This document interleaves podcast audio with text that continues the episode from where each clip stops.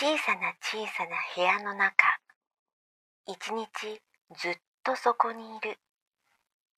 そんな私の小さな頭の中には脳がいる。小さな部屋の小さな脳。私という仕組みを使って周辺の世界とつながる。つながる仕組みが増えた今もっと遠くへもっと広く深く脳はどこにでもつながるデバイス。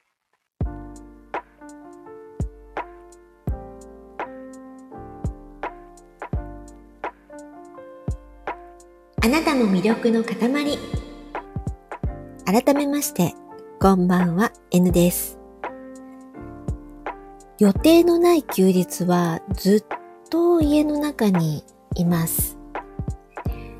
雨音がかすかに聞こえた日、窓に近寄って外を見るよりも先に手元の携帯でお天気アプリを開いてたんですよ。それで、ああ、雨なんだ、なんて言ってました。ちょっと自分でもえ？って思ったんですよね。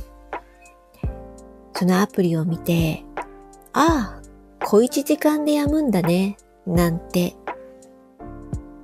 携帯のなかった頃は、私はそういう世代なんですけどもね、真っ先に窓に張り付いて空を見上げたものです。ああ、この分じゃ当分降るのかなとか、あ、すぐに止むよ。西の空が明るいから。なんて、家族と話したものなんですけども、まあね、別に、だからといってですね、取り立てて何がどうってわけではないんですけれど、ただ少しの驚きがあるんですよね。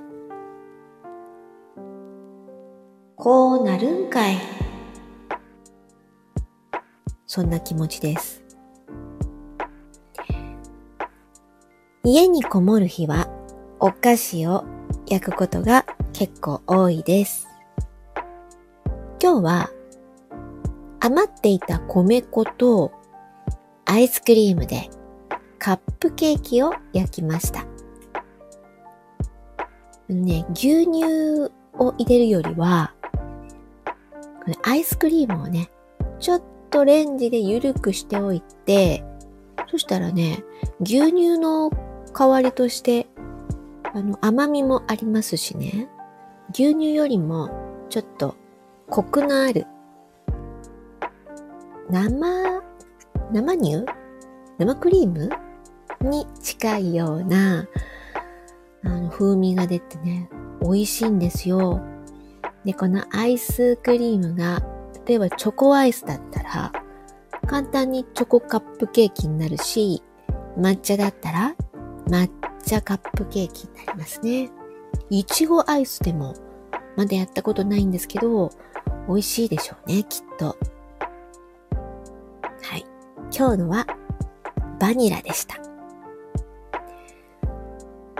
まだ日中はちょっと暑いというか、ね、まだ冷たい飲み物が欲しい気分だったので、アイスモカと一緒にいただいて、とっても美味しかったです。さあ、今からの時間、だんだんだんだん、眠りに向かって、穏やかに眠りに向かっていきたいですね。あなたも魅力の塊 N でした。